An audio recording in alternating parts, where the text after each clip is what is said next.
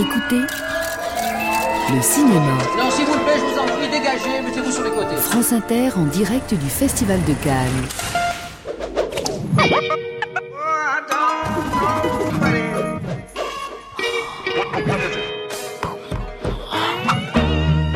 Absorbé dans la contemplation de la beauté sublime, je la voyais de près, je la touchais pour ainsi dire, j'étais arrivé à ce point d'émotion où se rencontrent les sensations célestes données par les beaux-arts et les sentiments passionnés.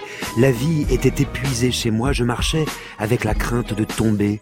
C'est l'extase quasi fatale que décrit Stendhal dans un fameux récit de voyage en Italie, et c'est un trouble qui est depuis une trentaine d'années recensé et soigné, le bien nommé syndrome de Stendhal, vertige, suffocation, délire hallucination devant la beauté d'une œuvre d'art ou la beauté tout court. Ce qui est fascinant, c'est qu'il s'agit d'un trouble que l'on conteste volontiers. L'étude de référence n'est pas assez fouillée. Il serait explicable, ce syndrome, par d'autres facteurs comme la fatigue ou le stress du voyageur. Il s'agirait d'un mal romantique dont on apprécierait plutôt l'idée que la réalité. Mais comme le décrit si bien l'écrivain américain Chuck Palahniuk dans un livre qui s'appelle Journal intime, vous est-il arrivé déjà de vous retrouver comme anéanti devant quelque chose ou quelqu'un par le simple fait que vous le trouviez Avez-vous déjà éprouvé ce choc, ce cœur qui palpite, ce sentiment de perte de contrôle qui vous fait oublier jusqu'à où vous êtes en train d'être? Dans un musée Devant les pages d'un roman Dans une salle de cinéma Vous est-il déjà arrivé de défaillir face à la beauté? Boomerang, spécial Cannes. Le festival de Cannes a pris un beau départ. France Inter, Augustin Trapenard. Bonjour à tous, bienvenue dans Boomerang. Depuis ses débuts chez Pedro Almodovar il y a 37 ans, dans le labyrinthe des passions, son nom, son visage et sa voix en ont fait défaillir plus d'un et plus d'une. C'est chez ce même Almodovar qu'on le retrouve dans Douleur et gloire. En lice pour la Palme d'Or cette année, l'histoire d'un cinéaste hanté par un amour perdu, une nouvelle déclaration d'amour au cinéma, à la fiction, au désir, à la beauté aussi. Bonjour, Antonio Banderas. Bonjour. Merci beaucoup d'être là euh, aujourd'hui. Tout d'abord, vous est-il déjà arrivé de défaillir face à la beauté, vous? Me emociona mucho la belleza. m'émeut, oui, c'est la beauté. Non, défaillir, je ne suis peut-être pas arrivée à ce point, mais j'ai pleuré. J'ai pleuré devant de belles choses à certains moments. La musique, par exemple, euh, parfois m'a fait pleurer, euh, sangloter, mais même euh, la poésie, un tableau et bien sûr le cinéma. Le cinéma, toujours. Les images, elles ont évidemment une importance capitale dans la relation intime qu'entretient Pedro Almodovar avec le cinéma. Il nous l'avait dit à ce micro, et cette histoire apparaît aussi dans Douleur et gloire. Son premier contact avec le cinéma, à Pedro Almodovar, il se fait par l'intermédiaire de vignettes qui représentaient des stars hollywoodiennes qu'il collectionnait. Vous, vous avez collectionné jadis des images de cinéma? No, pero No. tengo un recuerdo Mais eh, j'ai quand même un souvenir de très de spécial de toutes ces étoiles de cinéma, de toutes ces stars. de Marilyn Monroe, Les de premières visions de Marilyn Mo- Monroe, euh, Clark Gable, euh, de Clark Gable, Stewart, todos de James Stewart, eh, de sont très liés eh, à ces samedis soirs où j'étais euh, dans le confort de ma famille, mon père, eh, ma ese mère, euh, mon frère, eh, et, et on regardait ce monde merveilleux actrices qu'on nous envoyait des États-Unis avec ces actrices absolument magnifiques. Mais qu'est-ce qui pour vous rend fascinant le visage d'un acteur ou d'une actrice de cinéma, Antonio Banderas? La capacidad que puedan tener La capacité de montrer leur âme, eh, de emocionarte a, a través de de vous émouvoir hein, gestos, eh, à, à travers euh, leurs mimiques no qui ne sont pas étudiées en général, qui sont des expressions qui font partie de leur personnalité. casos Et très souvent, en fait, defectos. ça peut être même des petits défauts. Ah, eh, observando, yo soy un fan Moi, de, de je-. Je suis vraiment un fan de Marilyn Monroe. Ah, y, y me gusta ver Et j'aime eh, repérer en elle ses erreurs en tant qu'actrice, qui n'était pas une actrice encore euh, véritablement consommée de, dans ses ah, premiers films. La façon dont elle utilise ses yeux, sa bouche, euh, pour essayer ah, d'être plus séductrice, eh, me semble incroyablement naïf. et, magnifique en en même temps dans cette eh, tentative presque raté de nous séduire. Douleur et gloire, c'est votre huitième collaboration avec un Pedro Almodovar qui s'est rarement autant dévoilé que dans ce film. Il raconte l'histoire d'un réalisateur qui renoue avec certains fantômes de son passé, et notamment celui d'un amour perdu. Qu'est-ce qui fait pour vous la beauté de ce personnage? La verdad. C'est la vérité. La verdad con la que Pedro, La en un vérité avec laquelle Pedro, à un moment donné, a ressenti ce besoin de boucler la boucle, des boucles qui étaient restées ouvertes dans sa Eh, vie. Una C'est une con, réconciliation el- con la familia, avec euh, sa famille, con los actores, avec les con acteurs, los amores, avec les amours, eh, con el pasado, avec le eh, passé. muy compleja y muy profunda. Une réconciliation très complexe et très Y profonde en à la una, fois. una película eh, tremendamente simple. Et dans un film qui en même temps est un film euh, extrêmement simple. Había algo en, en todo este Il y avait con él quelque chose euh, dans tout ce processus euh, que que j'ai vécu requería avec lui eh, una cierta qui exigeait que je me mette à nu d'une certaine façon. Cuando yo eh, trabajé con él en La piel que habito, Lorsque j'ai travaillé avec lui dans La piel que habito, veníamos de un paréntesis sin trabajar de 22 años. on avait fait une parenthèse de 22 ans sans travailler ensemble. Y yo llegué con mi Et maleta cargada moi, je suis aprendido avec mon esos 22 bagage de tout ce que j'avais appris pendant ces 22 ans. Y lo deposité loin de sobre lui. la mesa. Et j'avais mis ça sur la table no et ça lui a pas plu du tout. Eh, él no quería saber de mis trucos, Et il voulait pas que j'utilise mes trucs, de los maneurismos que Les, adquirido, euh, les maniérismes que j'avais pu acquérir, tout ce que j'avais appris avec les acteurs américains. Y en aquel momento yo Et à eh, l'époque, lo confronté. moi, euh, je me suis euh, Y, y peleamos. affrontée avec lui. Euh, on- Vraiment, ça a été conflictuel. hein. donde Et ça a été un film où Buscábamos cada uno nuestro espacio. chacun euh, essayait de défendre son espace.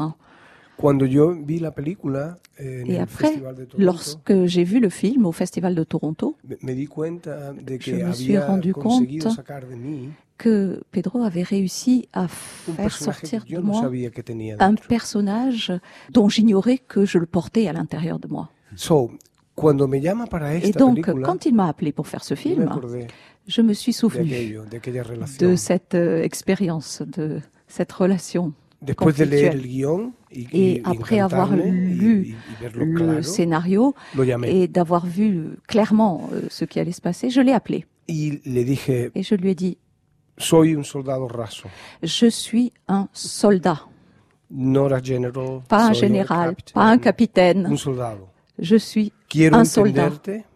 Je veux te comprendre, je veux comprendre parfaitement le personnage que tu veux que je fasse. Je veux comprendre le film que tu veux faire. C'est pas une stratégie. Je viens, j'arrive tout nu pour recommencer à zéro avec toi.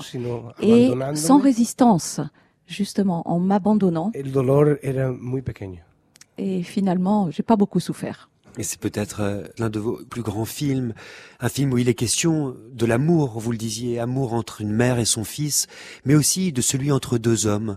Cet amour entre votre personnage et l'homme qu'il n'a jamais cessé d'aimer, il s'exprime lors d'une très belle scène, celle d'un baiser, et c'est l'un des plus beaux baisers de cinéma. Qui soit, pourquoi cette scène est-elle si forte pour vous? Porque está llena de, Parce que de perdón, elle est pleine de pardon, de entendimiento, de compréhension, de réconciliation, comme je le disais tout à l'heure, antes, y de mucho amor. et, et surtout empreinte de beaucoup d'amour. En 2019, voir deux hommes s'embrasser sur un écran de cinéma, et à plus forte raison deux hommes mûrs, est-ce que vous diriez que c'est devenu quelque chose de banal, d'accepté, de normal? Yo creo que, que un beso Moi, de je amor crois qu'un baiser d'amour à l'écran, ce n'est pas banal. Que ce soit entre deux hommes, entre deux femmes, entre un homme et une femme, non, ça ne devrait pas être banal, jamais. Mais c'est vrai que eh, pendant de nombreuses eh, années, eh, c'était euh, une sorte d'atteinte à la moralité euh, de certaines personnes.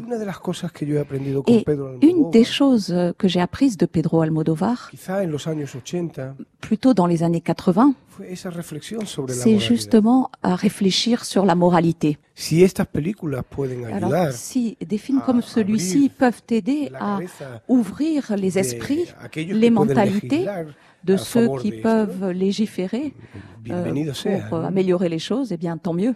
Vous, par exemple, Antonio Banderas, sur quoi le cinéma vous a-t-il ouvert l'esprit, la mentalité, les yeux? Yo reconozco Oui, eh, cuando yo hice je la, reconnais la- la- que lorsque j'ai fait ce film, La loi du désir, j'avais très peur. Yo tenía miedo a, a mi familia, J'avais peur de la réaction de ma famille, de ce que penserait ma mère, hein, euh, mon père. Pero eso tuvo que ir, eh, Mais- fue cayendo, ¿no? Fue Voilà. cayendo. Petit à Fueron, petit, toutes eh, ces barrières sont tombées. Pieles que yo me Et iba c'est- sacando de ce sont poco euh, poco des, des, doubles peaux que je me suis arrachés Yo petit à petit au fur et à mesure des années. Et Almodovar euh, ne generación. m'a- n'a pas aidé que moi, il a aidé toute une génération. Celle qui n'ouvre pas les yeux dans cette émission, vous ne la connaissez pas encore, Antonio, mais vous allez faire sa connaissance et croyez-moi, vous n'allez pas être déçu, c'est la culture. Et son actualité butée, bornée, belzébuth, que se passe-t-il donc aujourd'hui? Let's keep smiling. Let's keep laughing. Let's be happy. Diday, la chanteuse et actrice américaine Doris Day s'est donc éteinte hier en Californie. Elle avait 97 ans, lumière des années 50 et 60. Elle était l'incarnation de la All-American Girl, l'américaine typique, sage, positive. Elle restera l'immortelle héroïne de comédie romantique à succès, comme Confidence sur l'oreiller, mais c'est Hitchcock qui lui offre en 1956 son plus grand rôle dans L'homme qui en savait trop, le classique dans lequel elle interprète en boucle Que sera sera au piano. Doris Day avait près de 650 titres à son actif et un Grammy au palmarès. Tristesse. Bonsoir la famille du théâtre Une machine à plein régime en repartant avec pas moins de quatre récompenses dont celle du meilleur spectacle privé. La très belle pièce de Benoît Solès La Machine de Turing a survolé la 31e cérémonie des Molières présentée par l'ami Vizorek. La soirée a aussi vu le sacre de Thomas Ostermeyer dans les bourrifantes Nuits des Rois qui a raflé la statuette du meilleur spectacle public. Dans le reste du palmarès, on retrouve notamment l'hilarante Blanche Gardin, récompensée pour la deuxième fois, et même Franck Riester, le ministre de la Culture, qui s'est vu remettre le Molière du déshonneur par un groupe de gilets jaunes qui a interrompu brièvement la cérémonie. Tout cela, madame, c'est Versailles. La photo en majesté pour la douzième édition de son exposition d'art contemporain estivale. Le château de Versailles invite cinq photographes à investir le domaine du Trianon. Titré Visible, Invisible, l'événement prévu jusqu'au 20 octobre a laissé carte blanche aux Parisiens Dovalouche, à l'icône américaine Nan Goldin, au français Eric Poitvin, à la néerlandaise Viviane Sassen et au maître du kitsch Martin Parr. Le britannique propose par exemple des images ironiques, tendres, acidulées, d'anonymes, en visite dans les jardins et les couloirs de Versailles. Aïe Cannes Prestige, Cannes Féerie, Cannes à l'heure du grand cinéma, Cannes Oui, Carole, Carole, tout cela bien entendu si le beau temps est de la partie. Et puis à vide grand bleu sur la croisette ce soir solaire et habit de lumière sur le rouge tapis, le festival inaugure sa 72e édition et c'est à l'ami Edouard Baird que revient une nouvelle fois d'ouvrir les festivités et d'accueillir le jury du réalisateur mexicain Alejandro González Iñárritu. Retransmise en direct dans plus de 550 salles françaises, la soirée verra un hommage à la grande Agnès Varda orchestrée par la chanteuse Angèle et enchaînera sur la projection du délirant The Dead Don't Die, nouvelle livraison de Jim Jarmusch qui réveille les morts d'une petite ville américaine avec Bill Murray, Adam Driver, Iggy Pop, Selena Gomez ou encore Tilda Swinton qui sera notre invité jeudi. Let's party! Antonio Banderas, invité de Boomerang ce matin pour sans doute euh, l'un de ses plus beaux rôles dans le nouveau film de Pedro Almodovar, Douleur et gloire, en lice pour la Palme d'Or, un film très intime où le réalisateur revient notamment sur son enfance, une enfance très modeste, dans une Espagne pauvre. Dans quelle Espagne est-ce que vous avez grandi, vous? Yo crecí en, en una Moi, J'ai grandi dans une Espagne anesthésiée. la recuerdo como un país eh, Je eh, me souviens de l'Espagne comme d'un pays euh, No anesthésié. Eh, Franco era On ne savait eh, pas. como que siempre había estado ahí Franco, on avait l'impression qu'il avait toujours été là et qu'il euh, serait toujours là. Como.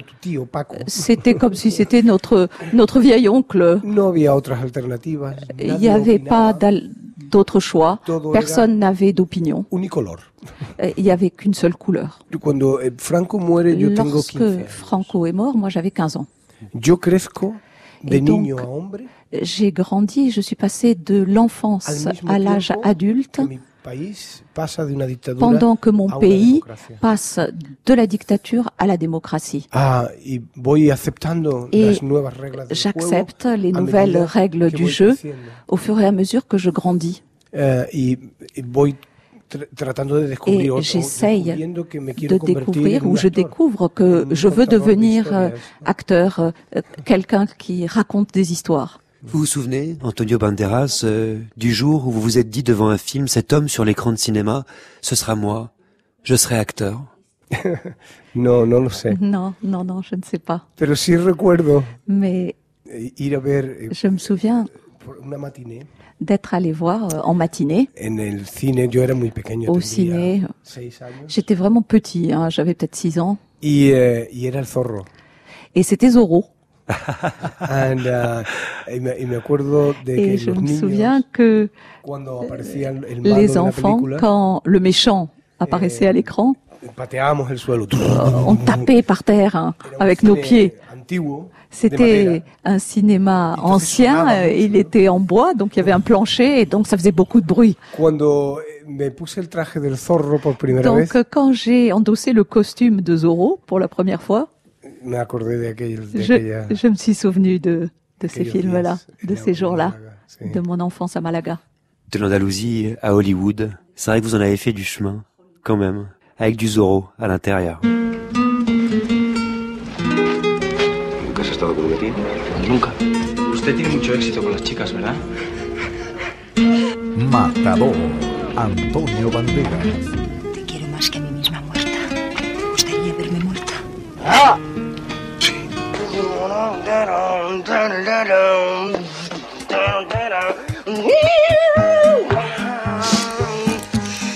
Me voy muy disgustado, Marina. Nunca. Nunca te querré. Nunca me enamoraré de ti. Resistiré para seguir viviendo. Me volveré de hierro para endurecer la piel. Soy como el junco que se dobla, pero siempre sigue en pie. Resistiré. Ya lo veremos.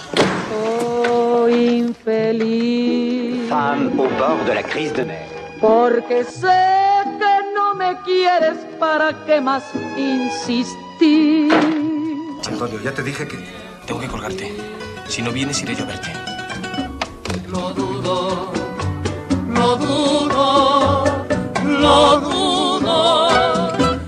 que halles un amor más puro como el que tienes en mí. You have a right to stand up against your oppressors. The House of the Spirits. Meryl Streep, Antonio Banderas. Some say he's a legend. Zorro was a servant of the people. He did what was needed.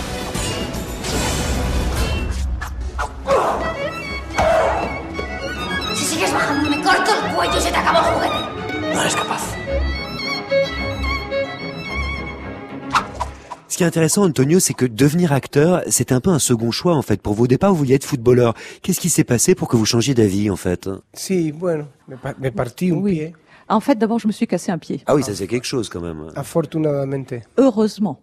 Heureusement sí. El pie izquierdo. Le pied gauche. Sí, han pasado muchas cosas. Hollywood. Il s'est passé beaucoup de choses. euh, Hollywood, La l'Amérique. película Le meilleur film que j'ai jamais fait, c'est ma vie en fait. Eh. Je l'ai vécu très intensément. J'ai connu beaucoup de monde. J'ai travaillé avec beaucoup de personnes que j'admirais. Y mm, la La- vie Vraiment me- m'a bien traité parce muchos que momentos excitantes. elle m'a permis de vivre beaucoup de moments très excitants. Y Almodóvar está en el centro de Et todo, Almodovar est au todo centre ese- de tout ça, de toda de- esa tormenta vital, ¿no? de cette Mm. trajectoire euh, vitale finalement. Dans ce film, euh, qu'est votre vie, Antonio Banderas Quel type de héros est-ce que vous êtes Et quel type de personnage est Pedro Almodovar I don't know. ¿Cómo sería eso? Je ne sais pas. ¿Qué tipo de Je sais personaje? pas quel type de personnage. Fíjate, a pesar de estar eh, frente a la cámara bien, tantos años, Même si j'étais face à la caméra depuis des années, película, soy un testigo. dans un film, en fait, je suis témoin. Un testigo de mi tiempo y, Je suis un témoin de mon époque, de l'époque euh, que j'ai vécue. y el protagonista sería Almodóvar. Et en fait, euh, euh, le héros, c'est Almodovar. On va continuer à parler ensemble de cinéma, rêver aussi parce qu'on est à Cannes et que ça n'arrive qu'une fois par an, rêver sur la voix déchirante de Chavela Vargas, tiens, qui en 1996 chantait La Noche de mi amor. Vous êtes sur France Inter avec Antonio Banderas, vous écoutez Boomerang à Cannes.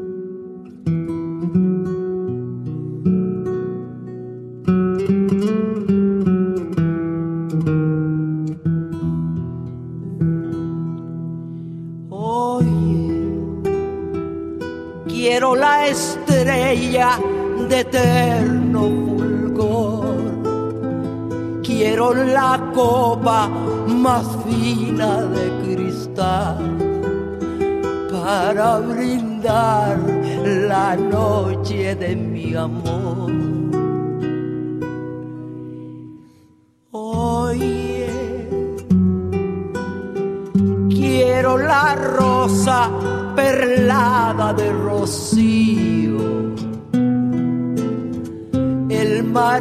Y este cielo tan mío para brindar la noche de mi amor.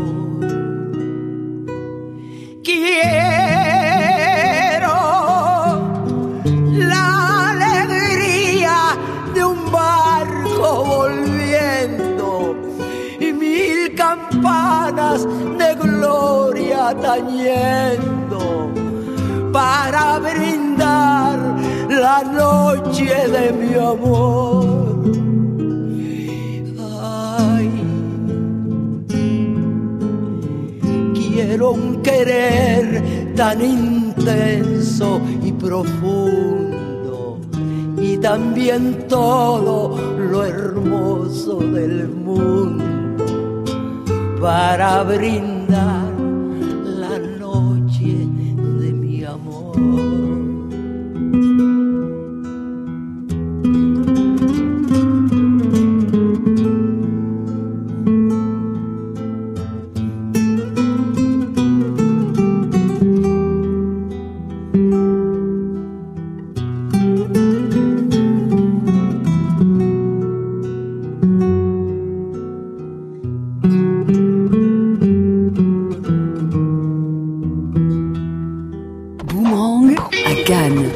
centaines de personnes en smoking et en robe du soir. Augustin Trapenard. Sur France Inter.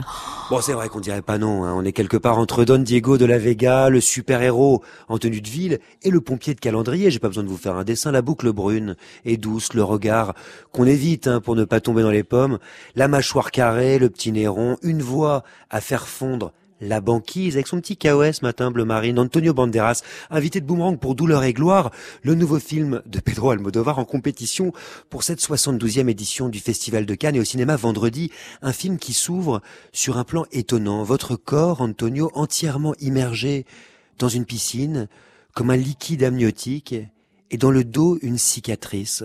Quelle histoire est-ce qu'il nous raconte, ce corps, ce corps usé, ce corps blessé?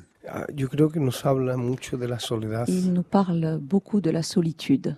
Almodóvar en estos últimos años se había ces dernières années, était devenu quelqu'un de très solitaire. Je n'ai pas été complètement le témoin de ce qu'il a vécu euh, ces dernières années parce que moi, euh, au cours des 26 dernières années, je vivais aux États-Unis.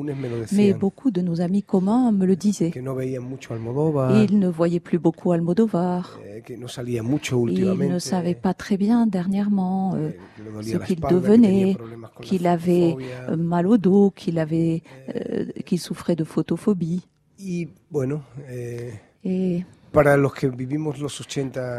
Pour nous qui avons vécu les années 80 avec lui, des années de folie, où on faisait des films, certes, mais surtout on s'amusait beaucoup.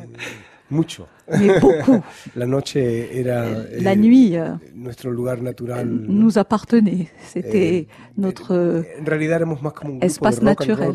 On était plus euh, comme un groupe de rock and roll que un groupe de gens qui faisaient du cinéma. La on gente peut siempre dire. decía, ahí viene la gente de Almodóvar. ¿no? Et, et les gens, quand ils nous voyaient arriver, ils disaient Ah, voilà, Almodovar et sa bande. On entrait dans les discothèques et waouh, on mettait l'ambiance.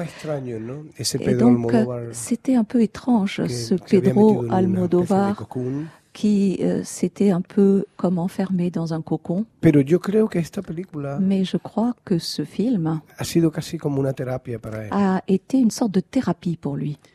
Sí, porque a, a Ouais. medida que íbamos avanzando en Parce el qu'au proceso, fur et à mesure qu'on avançait dans le processus, que je me rendais compte que justement, il, il y avait un, un poids qui s'enlevait de ses épaules. Había, hubo un momento, Il y a eu un moment, une, scène que je devais tourner avec ma mère euh, dans le film sur euh, un balcon, donde Pedro, et eh, où Pedro, mi personaje Salvador, le Euh, confiesa a ou la plutôt mon personnage Salvador, avoue à sa mère, le pide perdón ou por ser plutôt como es. il lui demande pardon d'avoir été qui il était. Eh, Pedro le gusta mucho leer eh, los personajes que Et hacemos cuando Pedro aime bien lire nos Y, personnages, le, le dialogue de nos personnages. Y comenzó a leer el personaje y Et donc decía, il a commencé à lire euh, les Maman. répliques de mon personnage, qui disait maman, y no decía nada. et puis il n'arrivait plus à rien dire. Mamá, Maman. Y yo me di cuenta de Et que, là, je me suis rendu compte qu'il était tellement ému qu'il n'arrivait plus entonces à parler. Alors je me suis levée le di un abrazo et je l'ai pris dans mes bras et je lui ai dit, euh, c'est bon, que je sais, j'ai assez d'indications. Je, sais quelle es est l'émotion que tu ressens et je sais que c'est ça que je dois faire passer. Et je lui ai dit, allez, Se va, euh, on va travailler. muchos momentos como estos Et en la des moments comme cela, il y en a eu beaucoup donde pendant le film, où on se comprenait sans devoir se parler. Et ce qui est vertigineux, c'est qu'il fait de son propre personnage un personnage almodovarien à travers vous, parce que ce corps que l'on décrivait, qui souffre en permanence, il raconte aussi un martyr. Et là, je pense tout de suite à Ignacio dans La mauvaise éducation, à Esteban dans Tout sur ma mère, à votre Antonio dans La loi du désir. Il y a quelque chose de quasi christique dans ce personnage, comme souvent chez Almodovar. Sí, bueno, eh, Oui, yo creo que el- el- el- quizás los je crois que peut-être euh, nous, les Espagnols, eh, católicos culturales. nous sommes, disons, culturellement tous catholiques. Et on finit par le vomir. Qu'est-ce que c'est un corps pour vous, Antonio Banderas? Pourquoi est-ce que un acteur c'est d'abord un corps? Bueno, porque es tu Eh bien, parce que c'est euh, notre vecteur de communication, c'est notre instrument de travail. Y controlarlo es muy Et, et le contrôler, c'est très compliqué. Et il faut se laisser euh, manipuler. Parfois, le film parle de cela. Antonio Banderas, comment Pedro Almodovar a-t-il mis en scène votre corps, qui est le sien, en fait, dans ce film? Solo te dejas manipular On ne se laisse manipuler por aquellos en los que confías. que par les gens en qui on a confiance. Si, si no existe esa S'il n'y a pas cette no confiance. Moi, je ne me laisse pas faire. Yo tomo mis propias decisiones. Je prends mes propres décisions. Pero en, en el caso de Pedro Mais Almodóvar, dans le cas de Pedro sí me Almodovar, abandoné oui, là, je me suis abandonnée completamente. complètement. Le corps, chez Almodovar, c'est aussi toujours un vecteur de désir. Dans quelle mesure est-ce que lorsqu'on est acteur, on accepte de se transformer en objet de désir? En la medida que Dans la mesure viene a servir où ça sert un proceso por el que un se cuenta una historia, processus qui permet de raconter une histoire. el fin. C'est le- l'objectif ultime d'un acteur, raconter une histoire. Même si cette histoire mène à ce que vous deveniez un fantasme, Antonio Sí, Oui, Oui. incluso. oui, oui, même comme ¿Por ça. Pourquoi pas? Qu'est-ce que ça veut dire pour vous faire surgir le désir chez un metteur en scène? Parce qu'il en faut du désir, je suppose. Le, le désir, c'est en réalité euh, ce qui fait tourner le monde.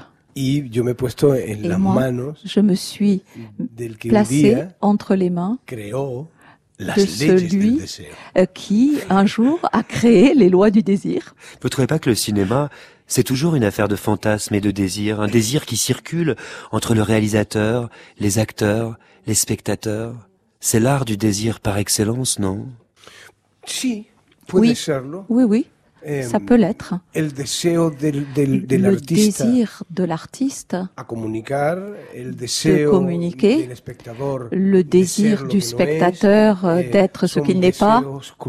Ce sont des désirs croisés, d'histoires différentes, euh, souvent eh, confuses parfois, des désirs différents qui euh, sont mélangés dans une sorte de grande soupe euh, qu'on remue et dont on ne connaît pas vraiment le résultat. Si toi et moi, on s'assied ensemble pour voir un film. Il se peut que tes désirs et les miens soient complètement différents alors qu'on voit la même histoire sur l'écran. Ah, j'aimerais bien qu'il soit semblable, hein, moi, Antonio, euh, nos, désirs, en particulier ce matin. La radio también puede ser. La radio. un objeto de Ça peut être aussi un objet de désir. Merci infiniment.